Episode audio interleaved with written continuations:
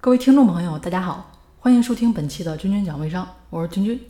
本期节目呢，跟大家谈一件最近遇到的事儿啊，就是在问答平台上看到这么一个问题啊，内容是这样的：本人是微信里卖农产品的，但大家都把我卖的农产品划为微商。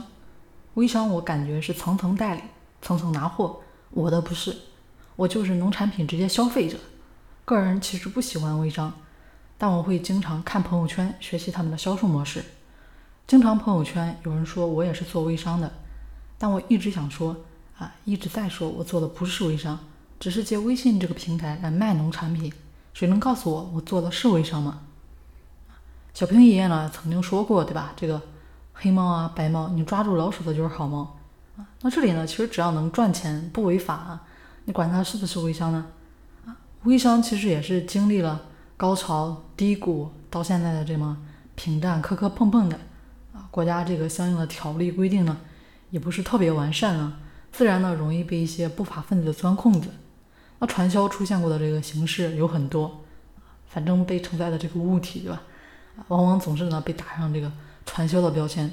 那微商呢就是其中的一个。记得之前呢啊，有个人跟我说他自己的这个果园子里的那苹果树了。摆摊卖的不怎么好，啊，你有什么好的方法吗？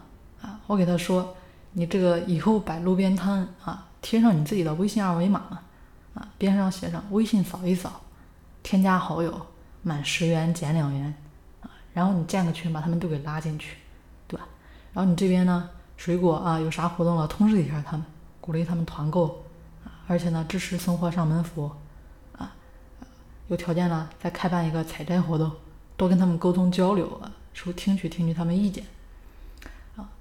其次呢，也可以找个贴吧，自己这边玩的溜的，或者说自媒体社群呢玩的溜的，在网上推广嘛，引流到你的微信上啊，最终也拉到你群里。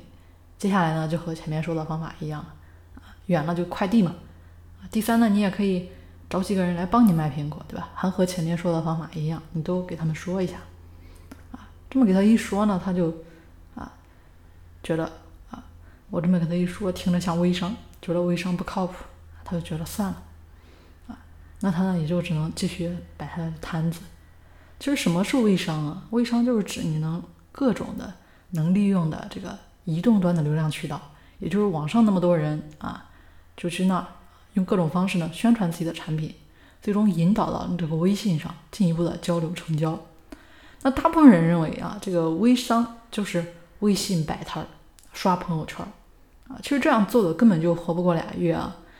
未来的这个微商走向更应该是实体微商，线上宣传加上这个线下体验，这样就不用担心卖了假货啊、跑路的现象，给消费者更多的信心。至于这个微商代理问题，确实是个非常容易让一些新手微商朋友掉坑的东西。但是呢，也不能说代理有错啊。就比如说我老家呢，这个地头土豆四毛。啊，后来听说呢，被人收购进了超市，啊，也不知道在这个超市什么价格。啊。